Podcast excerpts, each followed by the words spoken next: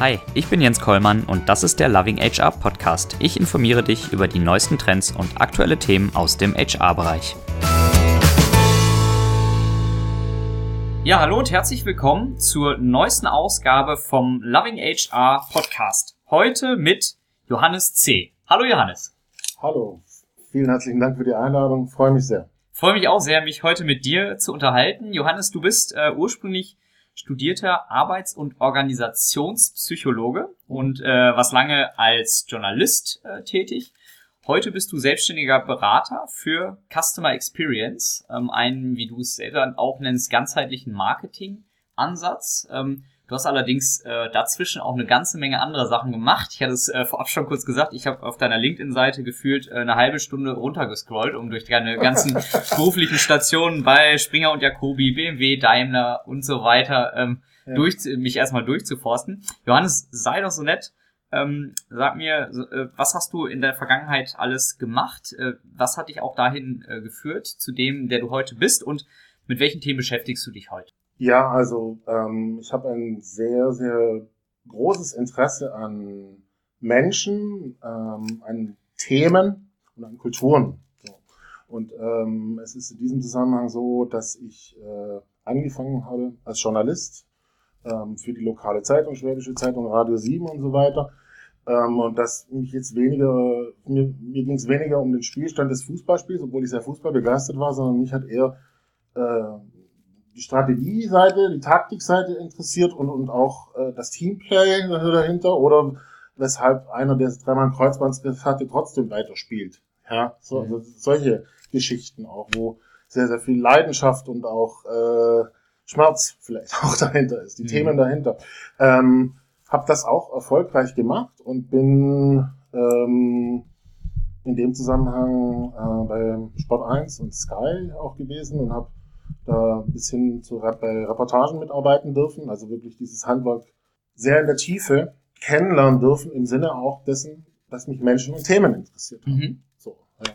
Gleichzeitig ist was passiert ist, ähm, das war um die Jahrtausendwende rum, dass ähm, heute würde man sagen, eine Disruption passiert ist. Die Kirchgruppe, die dann auch quasi mir die Arbeit zur Verfügung gestellt hat mit Sport 1, Sky, damals noch Sat 1 und so weiter, ist in die Kon Konkurs gegangen, was für den ganzen Bereich damals schon wahnsinnige Auswirkungen gehabt hat. Ähm, das heißt, ich habe ein Handwerk gehabt, was ich auch wirklich geliebt habe, ähm, was aber so fast nicht mehr möglich war. So, ja. Ähm, und da hat mit dazu gehört, äh, in dieser Situation natürlich die zentrale Frage, wie gehe ich damit um? So. Ähm, und die, diese Frage hat sich aus Eigenreflexion, aber auch weil ich ein Mensch bin, der sehr, sehr intensiv in Austausch geht und sich auch Meinungen einholt, Spiegelung einholt, äh, dahin entwickelt, ähm, ja, ist auch eine Chance zu sehen, durch diesen Schmerz durchzugehen und ähm, etwas Neues daraus entstehen zu lassen.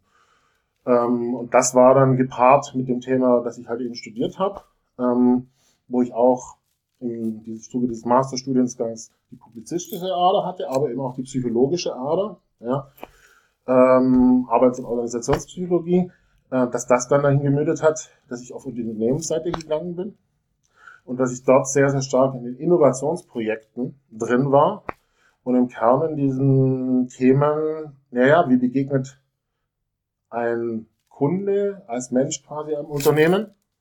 Was gibt es überhaupt für Kontaktmöglichkeiten? Was, wie findet diese Beziehung statt? Aber dadurch, dass das auch Innovationsprojekte waren, sehr, sehr stark von innen das Thema, wie arbeiten wir zusammen? Wie begegnen wir uns? Was mhm. gestalten wir? So. Mhm. Ähm, und diese, diese Schiene hat sich immer weiter so fortgesetzt, ähm, so dass ich zwar bei äh, Marketingorganisationen äh, beschäftigt war, aber dass immer die Art und Weise dieser Projekte sehr, sehr ähnlich aufgesetzt war. Ja? Sehr menschenzentriert auch. Ja? Und ähm, von daher auch überhaupt nicht ins klassische alte Marketing-Werbung getriebene so hineingepasst hat. Und ich habe vor allem diese, äh, diese Fähigkeiten, ich hatte dann ein sehr großes Interesse dran, nicht nur diese, diese Beziehungsebene Mensch-Unternehmen mir anzuschauen, sondern dabei eben auch genau dieses, wie gestalten wir das gemeinsam, wie verändert sich das so, ja? neue Formen der Zusammenarbeit. Ähm, und da hat sich dann daraus entwickelt, dass ich ähm, bis hoch zum Geschäftsführer gekommen bin ähm, im äh, Beratungsbereich und jetzt seit vier Jahren selbstständig bin. Ähm, und dass genau dieser Blickwinkel Innovation, Formen der Zusammenarbeit, die das Menschliche mit dem Wirtschaftlichen verbinden, im Endeffekt sich sehr eindeutig herauskristallisiert hat, dass das meine größte Stärke ist und auch der Bedarf dafür da ist. Mhm. Jetzt hast du schon so ein bisschen vorweggenommen, ähm, dass das Thema Customer Experience auch ganz viel mit dem Menschen, mit dem Mitarbeiter ähm, zu tun hat. Der ein oder andere HR hat sich vielleicht am Anfang gefragt, hm, Customer Experience ist doch Marketing. Ja. Ähm, da gehen wir aber jetzt ja noch näher drauf ein. Ähm, zunächst zum Start aber mal kurz die Frage, Customer Experience, was bedeutet das überhaupt aus deiner Sicht? Ähm, es gibt, also zu dem, vielleicht zunächst zu dem Thema Name. Ich bin selber am überlegen mit den Begrifflichkeiten, ähm, inwiefern ähm, die hilfreich sind und inwiefern sie was sie vermitteln. Ja, ähm, grundsätzlich ist es so, dass wir in einem Zeitalter leben, ähm, wo die Technologisierung uns Menschen gewisse Möglichkeiten zur Verfügung stellt. So und das äh, egal, jeder Mensch erlebt das in äh, Abstufungen und in unterschiedlichen Bereichen immer wieder in dem Sinne so nach dem Motto, du hattest früher hattest du eine Fotokamera in der Hand, heute hast du das an deinem Handy, was alles in einem ist. So, wenn du äh, früher ähm, von München nach äh, Köln wolltest, ja, dann hast du noch so ein, so ein Büchlein gehabt mit der Bahn und das heißt ich was alles.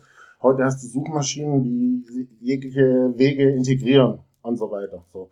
Also das heißt, es wird im, im Sinne des Menschen werden Informationen zusammengezogen ja, und die Geschäftsmodelle auch, ja, ähm, beruhen ganz, ganz stark darauf, dass quasi es den Menschen eigentlich Dinge erleichtert werden. So, ja. Das ist ja auch eine große Chance, wenn du dann äh, theoretisch nicht die, das Telefonbuch durchwälzen musst, sondern gewisse Dinge dir einfacher gemacht werden mhm. in diesem Zusammenhang. So. Und äh, das ist einfach ein generelles Zeitalter, in dem wir leben. Und dass dieses Zeitalter nimmt immer mehr zu. Ähm, wir kommen von einer ähm, Industrialisierung und auch einer Nachkriegsgeschichte in Deutschland mit Wiederaufbau, die sehr, sehr ingenieurgetrieben ist und wodurch wir auch gerade in Deutschland sehr, sehr starke Produkte haben, was auch eine große Stärke ist. Mhm. Ja. Gleichzeitig ist es nicht zu verkennen, dass dieser Blickwinkel von ich habe jetzt ein starkes Produkt immer mehr Richtung Menschen sich bewegt. Ja. Es reicht nicht mehr alleine aus, ein Auto zu haben, was toll aussieht und sich gut fährt, sondern wenn ich jetzt zum Beispiel äh, ja, ähm, eine Pressemeldung lese, wo ich mich eigentlich verarscht vorkomme, dann habe ich schon ein schlechtes Erlebnis mit diesem Auto, bevor ich überhaupt drin gesessen bin. Mhm. Ja, und es sind ja ganz viele Informationen überall verfügbar. Ja, das heißt, es hat sich von diesem Blickwinkel, ich habe einfach ein gutes Produkt und das reicht, komplett hinbewegt und immer weiter hinbewegt, dass ich dass ich, dass ich mich mit den Menschen auseinandersetzen muss und auch auf denen ihre Bedürfnisse eingehe. So. Und das Spannende ist, das kann ich gleich abschließend sagen, ja, dieses Thema Customer Experience ist ein Begriff auf Marketing, aber es geht darum, sich am Markt und an den Kunden zu orientieren.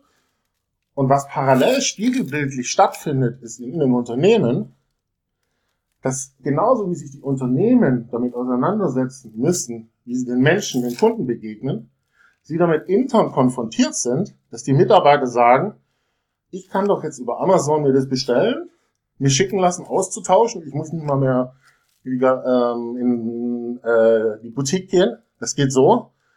Wie wird mir denn mein Arbeitsleben leichter gemacht? Das ist dann die New Work Komponente. Mhm. Das heißt, wir haben diese Technologisierung und auch dieses Thema Geschäftsmodelle mhm. und so weiter und Erleichterung, Mensch, ja, ganzheitlich und du hast quasi in dem ganzheitlichen Sinne, dass die Unternehmen sich beim Kunden damit auseinandersetzen müssen und beim Mitarbeiter damit auseinandersetzen müssen. Mhm. Und das ist dieses ganzheitliche Verständnis, dass das auf beiden Seiten stattfindet, ist ein viel weiteres Verständnis als wie diese Definition Customer Experience im klassischen Sinne. Mhm.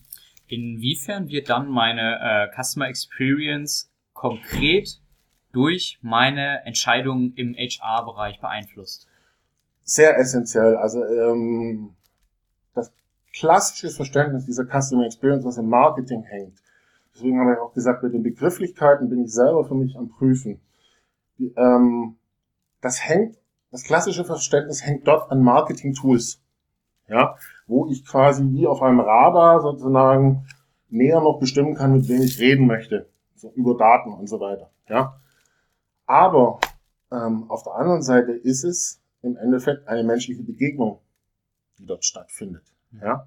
Ich sage mal sehr, sehr platt, wenn wir jetzt zurückgehen auf dieses Thema Automobil, ja, und wir uns bewusst sind, es ist nicht mehr rein irgendwie, ob es jetzt nur der Dreier BMW ist, sondern es ist vielmehr, ähm, habe ich äh, jemanden, der schlecht drauf ist im Autohaus, habe ich hier eine schlechte Rezension gelesen, ähm, ist der TV-Spot eigentlich völlig arrogant, was weiß ich was alles, ja.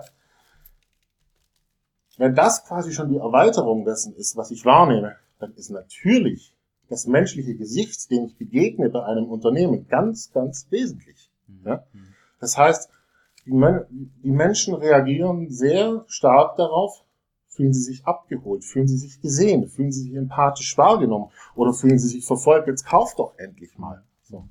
Und da spielt dieser Faktor Mensch eine ganz, ganz essentielle Rolle, ob er bei der HR hängt oder bei anders, ist nochmal eine andere Frage, aber es ist dieser menschliche Faktor, weil ich sage mal sehr, sehr platt, wie soll denn ein Kunde begeistert sein von einem, von einer A-Klasse beispielsweise, wenn nicht auch der Mensch, der ihm begegnet, in dem Dialog, wenn er sich damit auseinandersetzt, ja, oder dass die, wenn es auf der Website ist, wenn es sich nicht auch so anfühlt wie eine Art Begegnung tatsächlich, und wenn, wenn vor allem es der Mensch ist, wenn der nicht eine Grundbegeisterung ausstrahlt da dafür und vor allem eine, äh, eine Begeisterung ich stehe auch dahinter. Also nicht, ich, ich verkaufe dir das jetzt, weil ich das jetzt an Stock habe und ich erzähle dir einen Blödsinn, nur deswegen, dass ich das verkauft habe, weil ich muss es loskriegen. Sondern natürlich reagieren wir Menschen auch immer sensibler darauf, meint er das jetzt ernst? Mhm. So. Und das wahrzunehmen, dass, diese, dass dieser Faktor Mensch eine ganz, ganz entscheidende Rolle spielt in diesem, in dieser Begegnung, ja, dass es eine Begegnung ist zwischen Menschen im Kern und dass, es, dass die nur funktionieren kann, wenn du auch vom Herzen her dabei bist und sagst, ich stehe da dazu. Also ganz platt gesagt, ein Steve Jobs hat gesagt, ähm, um den Kunden glücklich zu machen, ähm, denkt ihr erstmal aus, wie der Idealzustand ist und dann macht die Technik dahinter. Das war seine, sein Satz. Hm. Ich habe dann irgendwann gesagt, das ist alles richtig, weil die Technik führt auch zu einer Lösung. Aber zuallererstes mal, denk darüber nach, was würde ihn glücklich machen und dann schaffe dir auch die Menschen dafür und begeistere sie dafür, dass, dass sie das schaffen. Mhm. Im menschlichen Sinne. Mhm. Wie sähe denn der Idealzustand hinsichtlich meiner HR-Organisation, hinsichtlich meiner Mitarbeiter aus, um die perfekte Customer Experience zu schaffen? Ähm, der Idealzustand, also es beginnt tatsächlich ähm, damit, den Kunden bewusst empathisch hineinzuholen ins Unternehmen. So. Das heißt, ähm, wir haben allein im Marketingbereich ganz unterschiedliche Verständnisse von Kunden, die über die Disziplinen dort geprägt sind. Aber wenn du jetzt eben sagst, HR als oder Mensch als Gesamtfaktor, dann ist auch dieses, dieses Wissen ist nicht verfügbar in der ganzen Organisation, ja, sondern ein Controlling und ein äh, HR und das heißt ich was alles, da findet das im Arbeitsalltag gar nicht so statt, dieser Faktor Kunde, sondern man macht halt sein Controlling, wenn man das Controlling macht oder man macht die Produktion, wenn man das halt so macht. So. Ähm, das heißt, diesen Kunden als Menschen in die Organisation mit einzubinden und auch eine Empathie dafür herzustellen, dass der Kunde sozusagen eigentlich die Berechtigung gibt dafür, dass der Unternehmer das Unternehmen betreiben kann und ich die Arbeit habe. Auch, also diese wechselseitige Empathie. Ähm, das ist ein ganz wesentlicher Faktor. Und das spielt auch mit ein, genau das, was ich vorher gesagt habe, dass, ähm, dass jeder davon einen Beitrag leistet im Endeffekt. Ja? Mhm. Also es gibt das Verständnis von Schwarmintelligenz, wie du weißt, ja. Ähm, es gibt auch das Verständnis zum Beispiel von First Movern, die dann zum Beispiel Initiativen machen in Unternehmen. Da gibt's ähm, Kennst du Growth Hacking? Sagt Mhm. dir das was? Ja. ja so. Für die, für die Zuhörer aber vielleicht, der eine Ja. oder andere HRler kennt es vielleicht nicht. Genau. Also es gibt ähm, immer wieder sehr, sehr tolle, wenn man genau hinschaut, Initiativen im Unternehmen. Ähm, Growth Hacking ist ein Beispiel dafür. Das sind dann Leute, die zum Beispiel im Sinne des Kunden, den sie erreichen wollen, quer Vergleiche machen aus den Newsletter-Daten im Vergleich zu den Facebook-Daten, ähm, wo sie dann sagen, eigentlich muss man das so zusammenlegen, in dem Sinne, dass man die Leute besser erreicht. Ja, oder ich mache, ich veranstalte jetzt ein Event und auf einmal mache ich nicht einfach nur, was die mir sagen, sondern ich setze mich tatsächlich mit denen hin vorher und sage, wer sind eigentlich die Menschen, die wir wirklich erreichen wollen und wie begeistern wir die wirklich? Also du, du bündelst quasi die Kräfte Mhm. in diesem Sinne. So, ähm, das ist ist etwas. Das ist auch eine, äh, ich weiß gar nicht, wie aus dem, äh, aus dem HR-Bereich dieses Verständnis kommt, aber du arbeitest quasi cross in der Organisation und schlägst Brücken, um die Kräfte zu bündeln. Und das gibt es ganz, ganz oft. Ja? Das heißt, du hast auf einem, auf einem äh, Level der Arbeitsebene ganz, ganz oft so Initiativen, die bereits dorthin führen. Und das dann zum Beispiel auch im Sinne von First Follower wahrzunehmen, wow, wenn, wenn das gewürdigt wird, wenn das gesehen wird, dass das beiträgt dazu, auch äh, den Kunden besser zu begeistern, wenn das gefördert wird, dann kann da vielleicht eine Bewegung draus entstehen. Ja? Und das, das heißt, ähm, es hilft dann, wenn wir jetzt zu dem Blickpunkt HR oder Mensch in der Organisation gehen, auch sicherlich gewisse Werkzeuge und Dynamiken, ja, die eher aus der IT und vom Marketing kommen, besser zu verstehen. Ja, der Menschverantwortliche oder HR-Verantwortliche muss jetzt gar nicht im Detail wissen, was der Growth Hacker macht. Aber er muss vielleicht den Marketingverantwortlichen oder IT-Verantwortlichen klar machen, dass der jetzt gerade nicht rein dran gemessen wird, ob er die beste Kampagne in diesem Moment abliefert, sondern dass er was Positives für die Organisation im Sinne dieser Gesamtbewegung liefert. Mhm. Ja, und äh, da ist ein sehr, sehr großer Teil meiner Arbeit, auch genau dieses, dieses Bewusstsein dafür zu schaffen, was ist denn bereits da. Ja, weil wir Menschen verneigen auch zu uns zu vergleichen, zurück zum Thema Customer Experience. Ich habe jetzt vorher Amazon genannt. So der natürlichste Satz, der dann ganz oft kommt, ist, man möchte das Amazon von Deutschland sein. So, Mhm. Klingt ja alles toll. Also ich träume auch davon, mit lauter Playmates im Urlaub zu sein. So ungefähr so. Träumen darf man ja noch. Ja, genau, alles gut. So, ähm, und den Blick dafür zu haben, nee, es ist eigentlich total viel an Ressourcen schon da. Und vielleicht ist es aber auch so, dass das nicht gesehen wird oder dass der Blick dafür geschärft werden muss. Auch, dass es ein größeres Verständnis gibt, als wie das klassische Marketingverständnis, was sehr, sehr Deadline getrieben ist, sehr, sehr leistungsgetrieben ist, sondern wo du dann sagst, das ist eher eine Transformationsleistung. Die hilft uns allen. Mhm. Jetzt sagtest du gerade, der HRler soll versuchen, Verständnis aufzubauen, auch für seinen Marketing- oder IT-Kollegen. Ähm, ich war jetzt die letzten Tage auf einer Veranstaltung, da hieß es, HR kann sich teilweise auch Dinge vom Marketing abschauen. Zum Beispiel, ähm, das vergleicht, wie gut Marketing teilweise seine Kunden kennt, die externen Kunden. So kann ich ja den internen Kunden, also den Mitarbeiter, auch ins Verhältnis zu HR setzen. Was, was ist so deine äh, Sicht der Dinge? In, wo, kann, wo kann HR vom Marketing lernen? Absolut. Also es ist allein, wenn man aus HR kommt und sich mit dem Thema Employer Experience auseinandersetzt, kann das schon mal unglaublich auf diesen Weg helfen. Das ist auch etwas, was ich ganz praktisch sagen kann. Wenn ich es schaffe, in einem Unternehmen Leute zusammenzubringen, die dieses Employer Experience Verständnis haben, dann ist es dieses zu transferieren im Sinne Customer Experience, den Kunden zu erreichen, ist es ein wesentlicher Brückenbauer dann mit dabei. Weil Employer Experience eben auch ganz, ganz stark mit dem Erleben des Mitarbeiters zu tun hat. Das ist zwar noch nicht alles, aber das hilft ganz wesentlich. Wir haben, ähm, also ich glaube, dass allein das Thema Growth Hacking ist, das ist, ich lerne da auch unglaublich dazu. Das sind ganz arge Geeks, also das sind richtige Freaks, die sich mit Daten auseinandersetzen wo ich sagen muss, da kann ich im Detail gar nicht folgen, aber zu verstehen, was die antreibt, zu verstehen, wie die querdenken, ähm, auch die Führungskraft, die sie eigentlich besser verstehen muss, fachlich, zu, äh, anzutreiben und zu sagen, geh doch mal weg davon, ob der jetzt heute Abend das geliefert hat, sondern was baut der eigentlich für ein Haus dort? So ungefähr. Ja, es ist, ähm, es ist in ähm, Marketing wird immer mehr auch befähigt durch Daten. So.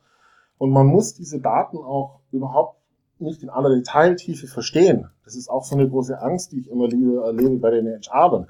Man muss aber einfach wissen, die sind zur Verfügung. Ja, und das ist im Marketing allein in den unterschiedlichen Unterbereichen im Marketing sehr, sehr viel zugehört werden kann, was dort passiert und mit wem wir zu tun haben. So. Und wenn wir aussteigen aus diesem alten Werberverständnis, so nach dem Motto, ich überzeuge dich jetzt, bis du dieses Auto gekauft hast, ja, so nach dem Motto, ich nutze jetzt, passend zu dem, was wir gerade mit Facebook, den Skandal haben, ich nutze diese Daten, bis ich dich überzeugt habe, wenn wir aus dem komplett aussteigen, sondern eigentlich sagen, nee, wir haben Wissen über die Menschen im Endeffekt. Und dieses Wissen hilft uns besser, mit ihnen in Beziehung zu treten. Und auch mit der Grundhaltung, Customer Experience ist ähm, im, in dem Zusammenhang ähnlich wie die Employer Experience auch nicht so nach dem Motto, dass, das, dass du eigentlich ein Problem hast mit dem Auto, es ist bescheuert und du lässt, lässt dann eine Vanillesoße drüber und auf einmal soll es toll sein. Sondern es ist auch in diesem Zusammenhang, dass du dann, dass du dann ehrlich eingestehst und sagst, wir haben ja jetzt tatsächlich ein schlechtes Produkt gehabt und wir entschuldigen uns auch, auch bei ihnen. Mhm. Das ist eher Gentleman auch getrieben. So, ne? Das kann, es kann dann quasi eben auch mit diesem Grundverständnis eine sehr, sehr menschliche Haltung sein. Ja? Und ich glaube, ich glaube abschließend dazu, dass wir im Marketing ganz fantastische Werkzeuge haben, um dialogisch zu sein, um Beziehungen aufzubauen. Allein wenn du verstehst, ähm, das Thema Customer Journey, ja, dass du verstehst, das sind Abläufe, die nacheinander stattfinden. Man nennt das dann Touchpoints, wo, es eben auch so ist. Wir sitzen jetzt, wir beide hier gerade in Köln, wir haben davor mal telefoniert, das hat es gegeben, wir haben uns vorher noch mal getroffen. Das heißt, es ist eine Abfolge der Beziehung, die wir zueinander haben und auch zu verstehen, es gibt Einordnungen psychologisch, was passiert dann in diesen Menschen? Natürlich entsteht Vertrauen.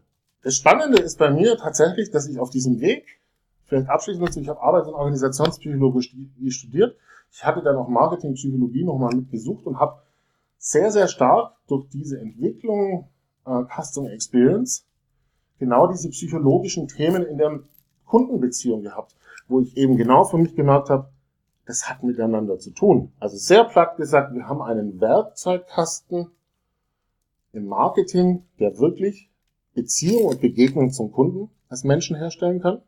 Und wir haben einen Werkzeugkasten intern mit New Work, Working Out Loud, Collaboration und so weiter, der im Sinne Mensch, Mitarbeiter, mhm.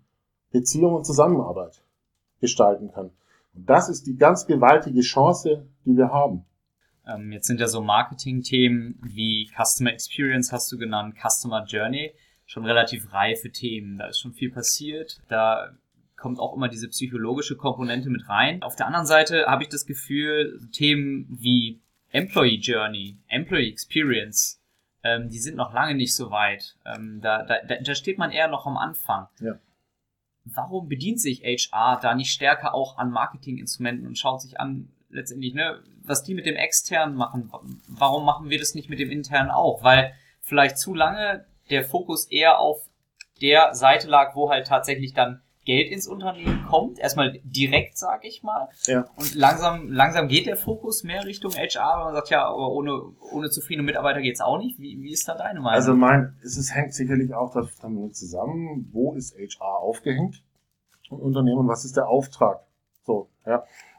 Und wenn du jetzt allein die ganzen Techniken nimmst, die wir gerade genannt haben, die ja zwischenmenschliche Themen, äh, Techniken sind, ja, dann sind die ja oftmals auch nicht bei der HR gebündelt. So, ja. Also das heißt, du hast eine, alleine eine Aufsplittung dieser Kompetenzen.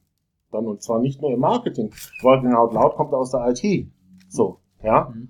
Und ähm, da ist es in diesem Zusammenhang, ähm, brauchst du eigentlich quasi neben der, äh, neben der HR-Funktion, wie sie im Buche drinsteht, die oftmals klassisch getrieben ist, Personalrecruiting, Personalbewertung und so weiter, eigentlich einen Menschen zuständigen im Unternehmen, sage ich jetzt mal. Mhm. Ja, Ähm, und ähm, das ist ein, ein, eine der Sachen, die dort reinführt. Das zweite ist, es ist ja so ein bisschen eine bewusste Entscheidung, so nach dem Motto, gehe ich jetzt, so wie ich mich entscheide, studiere ich jetzt Jura oder studiere ich Kunst, so ungefähr ist es eine Entscheidung, auch aus dem, was mich interessiert und wo ich mich wohlfühle, würde ich jetzt tendenziell eher auf die HR-Seite gehen oder dorthin. So sind wir ja Typen. Hm. So. Was ich erlebe, ist, dass es ähm, Berührungsängste gibt, auch bei HR und New Work getriebenen, oftmals, was diese Business-Komponente angeht. Mhm. Ja. Mhm. Ähm, vielleicht auch aus Ängsten, Berührungsängsten heraus, dass es dort hart zugeht. Das muss man einfach sagen. Also das ist Marketing, Business Development ist ein Haifischbecken weiterhin. Das ist eben auch oftmals das, wo die Empathie fehlt. Mhm. So. Gleichzeitig sind es ganz fantastische Werkzeuge. So. Und ich glaube, wie gesagt, die Magie besteht darin, das zu verstehen, diese Werkzeuge und die Brücken auch zu schlagen, dann damit dabei. Und das ist ähm, abschließend zu deiner Frage zum Beispiel, Zalando hat äh, die Frau von Collier, kennst du die? Ja. ja. Bevor sie jetzt gegangen ist ja. und bevor sie jetzt auch diese sehr eigenartige Entscheidung getrieben haben, dass sie mit künstlicher Intelligenz viele Leute entlassen werden, ja. war die Frau Collier, ich glaube, es, es, war, es war entweder hieß die Funktion HR und Kulturmensch oder irgendwie sowas. Also es wurde eine Funktion, es wurde benannt. Ja. In der Organisation auch das Thema. Passend da dazu ist, ähm, es gibt in den USA zum Beispiel T-Mobile. USA hat jemanden für Customer Experience benannt, aber für Customer und Employee Experience.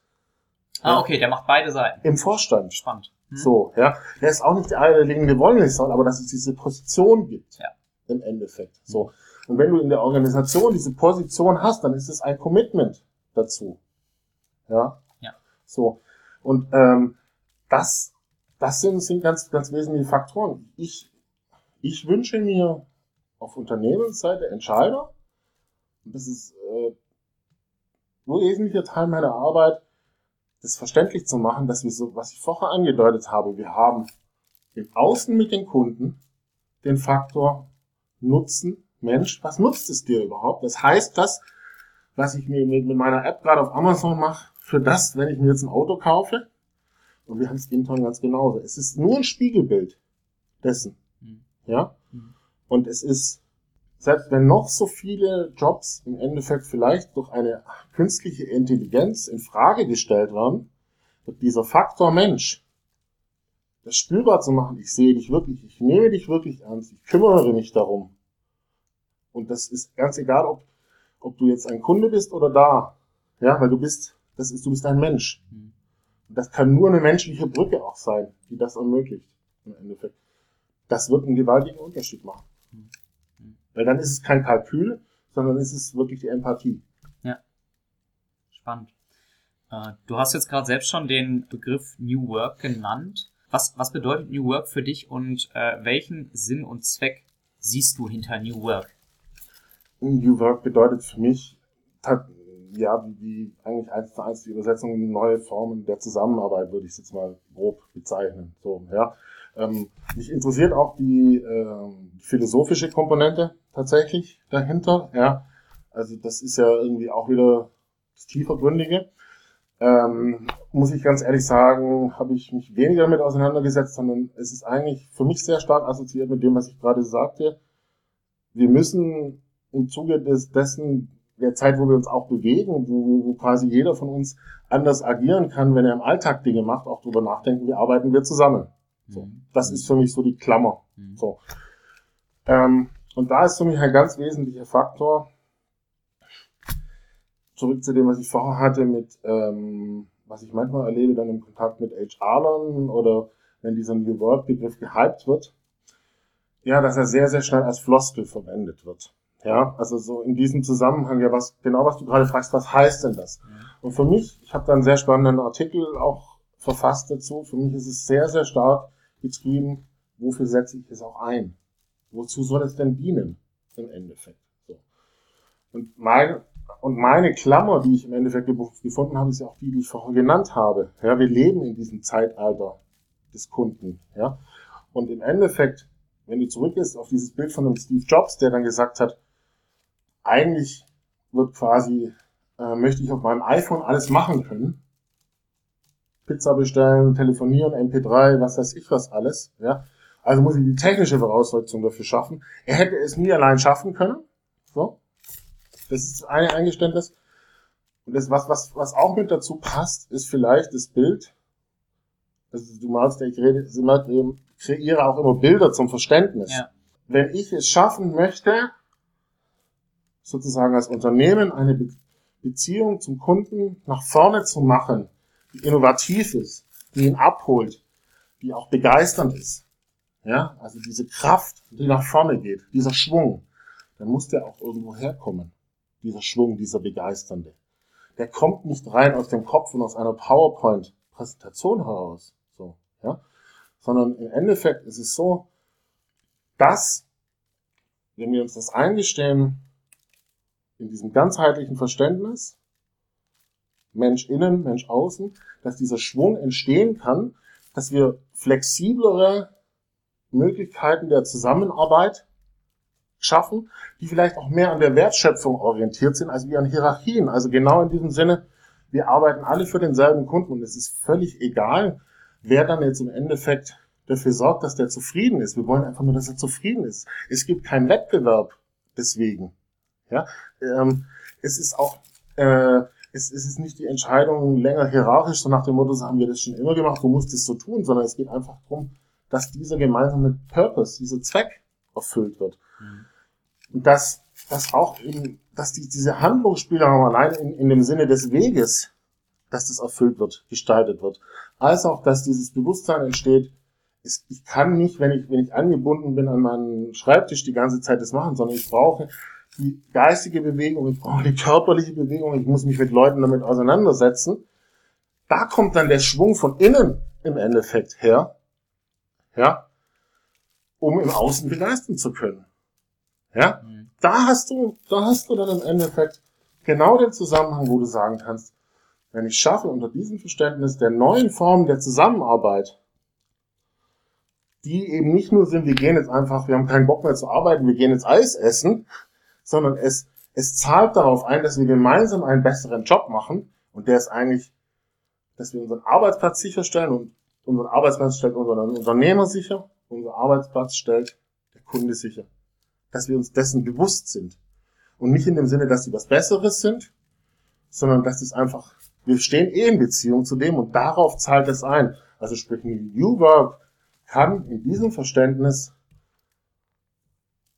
einer Organisation und den Mitarbeitern den Raum geben, diesen Schwung zu holen, gemeinsam die Begeisterung zu haben, eine Freude daran zu haben, gute Arbeit für diejenigen zu tun, die überhaupt es ermöglichen, dass sie da sind. Und das ist im Endeffekt der Kunde. Ja. Ich glaube, ähm, es ist egal, inwiefern man jetzt genau New Work für sich ähm, definiert, aber das Arbeitsmodell, was auch du jetzt lebst, nämlich der Wechsel vom Angestellten-Dasein sozusagen in die Selbstständigkeit, in eine Beratungstätigkeit, du hältst auch viele Keynotes und so weiter, das ist schon auch ein Stück weit ein Trend, das sieht man immer öfter. Was können Unternehmen tun, um solche Menschen für sich zu begeistern, um auch oder was für, äh, Voraussetzungen müssen Unternehmen auch schaffen, um mit solchen Menschen zusammenzuarbeiten? Ich glaube, dass das, dass es schon mal damit beginnt, ähm, sagen wir mal so, dass es so einen Glaubenssatz irgendwie auch gibt, den, den, den, den ich immer wieder mal gemerkt habe, dass das gar nicht möglich wäre, so richtig. Also dass es so eine Diskrepanz ist, so nach dem Motto, wir müssen uns ja gar nicht darüber unterhalten, dass du bei uns anfängst oder so, oder so, das ist automatisch, ist es die Assoziation da, die kriegen wir doch nie in ein Angestelltenverhältnis, wo das beides gar nicht die Frage für mich zuallererst mal entscheidend ist, ob es jetzt ein Angestelltenverhältnis ist. Ja, es geht mir es, äh, in dem Zusammenhang, ja, diese Bewegungen sind da, so. Und ich glaube, es geht dann einfach auch darum, anzuerkennen, dass natürlich dieser Mensch auch einen gewissen Weg gemacht hat bis dorthin. So. Das heißt jetzt nicht, dass überhaupt nicht, dass ich was Besseres bin oder so, ja, sondern dass ich natürlich mit dem, was, äh, wie ich das, wie ich meinen Weg gestaltet habe, auch andere Ressourcen vielleicht nochmal mit einbringen kann. So, ob die jetzt gerade in diesem Augenblick gebraucht werden, ist auch nochmal eine andere nachgelagerte Frage. Du kannst ein Beispiel dafür nehmen, wie werden in Unternehmen Influencer zum Beispiel behandelt. So, exemplarisch. Ja, es ist nicht eins zu eins automatisch die Definition, die du gerade gesagt hast. Aber da gibt's allein schon wahnsinnige Unterschiede. Da gibt's Leute, die sind aus dem Marketing getrieben, die nehmen sich diese, diese sogenannten Influencer, also Leute, die quasi unglaublich viele Follower auf Instagram haben und so weiter. Und denen geht's eigentlich nur darum, dass sie verkaufen wollen. Punkt. Mhm. So. Also ob sie jetzt quasi früher um 20.15 Uhr bei Wetten das zwei Millionen rausgehaut haben oder sie geben es diesem Typ, der so und so viele Instagram-Follower hat. Es geht nur ums Verkaufen. Punkt. Aus. Ähm, es gibt auf der anderen Seite, und das hat wieder was mit dem Zuhören zu tun, es gibt Unternehmen, das ist ganz andere Seite der, äh, der Straße, die bewusst diesen Leuten zuhören, ja, weil, und sie einladen, quasi im Sinne der Innovation, viele Dinge in Frage zu stellen, weil sie einfach wissen, dass sie ähm, in dem Zusammenhang in ihrem eigenen Leben auch eine Schlagkraft entwickelt haben, ja, Dinge zu tun, die natürlich höchst spannend auch ist in Beziehung zu setzen, was sie momentan, was momentan im, im Unternehmen passiert, ja, und wo ich sag mal, ich sag auch mal so, wenn, wenn, wenn, wenn da die Begegnung stattfindet, jetzt, wenn da der Mut da ist, auch mal zuzuhören, zuallererst mal. Es ist ja dann nicht so, wenn ich komme oder wenn jemand anders kommt, nennen ihn jetzt Influencer beispielsweise, dass dann alles sofort so passieren muss. Nein, aber wenn das wirklich ein Dialog ist. Also ich war, bin gestern gekommen von einem Workshop. Das war ganz fantastisch. Das ist der Content Marketing Verband, Forum in Deutschland nennen die sich. Mhm. Das heißt, es ist aus meiner alten Arbeitswelt. Ich setze mich weiterhin sehr, sehr viel mit diesen Menschen auseinander. Ähm, und ich bin eingeladen worden, um die zu challengen. Das heißt, wir haben einen ganz Tages Workshop gehabt, war nicht nur ich, es waren auch andere Leute noch mit dabei. Und es ging bewusst darum, den Spiegel zu holen, reinzuholen, so nach dem Motto, wie arbeiten wir tatsächlich wirklich momentan? Was heißt es für uns untereinander, wie wir arbeiten? Was heißt es für die Menschen, die wir eigentlich erreichen wollen? Und nicht, dass wir das im eigenen Saft tun, sondern dass bewusst Leute, die eigentlich, ja, ich sag mal, das in ganz zugespitzter Form mit einer hohen Schlagkraft für sich selber tun, reinkommen und mit uns draufschauen. Und dass wir uns trauen, zuzuhören. Mhm. Das war ganz fantastisch in diesem Zusammenhang. Das war ein ganz, ganz mutiger Schritt, weil sowohl der Geschäftsführer als auch der Vorstandsvorsitzende im Prinzip sich getraut haben, zu sagen, wir lassen euch jetzt mal machen. Punkt. Ja. Die müssen den Weg dann auch in die Umsetzung gehen, keine Frage. Aber das war, war, das war in dem Zusammenhang dann auszusteigen aus, ich weiß alles besser und ich sage euch, wie es geht, hin zu, nee, Moment mal, das ist eigentlich auch eine Chance, einen Spiegel von außen zu bekommen. Und ähm, ich glaube, zurück zu deiner Frage, wie das dann gehen kann, mit denen zusammenzuarbeiten. Es, es geht, geht, geht, glaube ich, überhaupt nicht darum, ob das eine Festanstellung ist. Das ist gar nicht so die, so die, so die also die, was da drüber steht, ist gar nicht so die Frage. Mhm. Sondern es geht eigentlich darum, dass es auch eine Begegnung ist, ähm, ein Austausch ist. Und da geht es auch nicht darum, dass ich alles besser weiß und alles sofort umgesetzt werden muss sondern eher, dass, dass, ähm, dass so ein Austausch stattfindet und dass ich auch merke, es passiert dann was da damit. Ja? Wenn ich jetzt zum Beispiel zurückgehe in eine Festanstellung, rein theoretisch, ist es mir klar, dann steige ich wieder in ein System ein, dann kann das gar nicht mit dieser Schlagkraft passieren. Das kann gar nicht meine Erwartungshaltung sein. Ja? Es braucht im Kern eine sehr, sehr hohe Suche und Dialogbereitschaft dann auch bei den Leuten. Und das geht zurück zu der Frage, was wir gerade hatten mit, ist HR dann in der klassischen Funktion eigentlich der Ansprechpartner dafür? Oder braucht es dann, passend zu dem, was ich jetzt gesagt habe, mit Influencern und so weiter, nicht ein größeres Verständnis im Sinne von Mensch und im Sinne von Innovation? Mhm. Ja.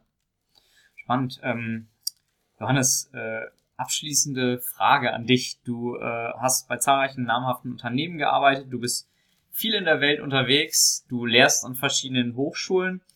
Du hast eingangs gesagt, ähm, du hast dich in deiner Anfangszeit bei Sport 1 auch dafür begeistern können, ähm, was ein Fußballer angetrieben hat, der sich auch schon dreimal das Kreuzband gerissen hat und dann weitergemacht hat. Ich hoffe, dass du dir das noch nicht dreimal gerissen hast, aber was treibt dich persönlich an? Ähm, das eine ist, dass ich das Leben tatsächlich als Lernen sehe, ja, ähm, dass ich das Leben auch als Transformation sehe, also in dem Sinne, ähm, es kann sein, wie ich es erlebt habe bei dieser journalistischen Laufbahn, dass gewisse Dinge sich auch verabschieden. Ja? Das heißt aber auch nicht, mein Leben ist vorbei, sondern es ist eher dann dorthin gerichtet, auch ja, loslassen zu können und nach vorne zu gehen. Also sich darauf die Kraft daraus zu entwickeln, loslassen zu können und etwas daraus zu gestalten. So. Es ist sehr, sehr stark ähm, bei mir tatsächlich über diese, über das, das Menschliche auch dann, so wie ich gesagt habe, dass das Journalistische bei mir getrieben war, zu verstehen, was bewegt diese Menschen. So ist ja auch in diesem Sinne Customer Experience oder dann auch dieses menschliche Verständnis von Customer Experience kommen. So, ja. Ähm, mich, ich bin sehr, sehr interessiert an Begegnungen, an wahrhaften Begegnungen. Ich habe ein sehr, sehr großes Verständnis davon, dass wir, dass jeder von uns, ähm, ich sag mal, zum einen für sich selber verantwortlich ist, aber zum anderen auch in einem Austausch, in einem Netzwerk viel, viel, Dinge, viel, viel größere Dinge erreichen kann, als wie wenn wir jetzt allein für etwas gehen. So. Und da geht's für mich schon auch drum, dass in diesen Zeiten, in denen wir leben, die sehr beeinflusst sind durch die Digitalisierung, auch allein zum Beispiel auf der journalistischen Ebene mit Fake News und was weiß ich, was alles, was da passiert, ich sag mal, auch eine gewisse menschliche Haltung einzunehmen. Ja. Oder auch ähm, auf der anderen Seite in dem Sinne, wo es mir möglich ist, vielleicht auch den Menschen zu vermitteln, sich wieder auf das Menschliche, auf das Empathische zurückzubeziehen. Mhm. So. Ich glaube, abschließend dazu, dass im Zuge der Digitalisierung viele Dinge weit, noch weiter in Frage gestellt werden, über künstliche Intelligenz und so weiter.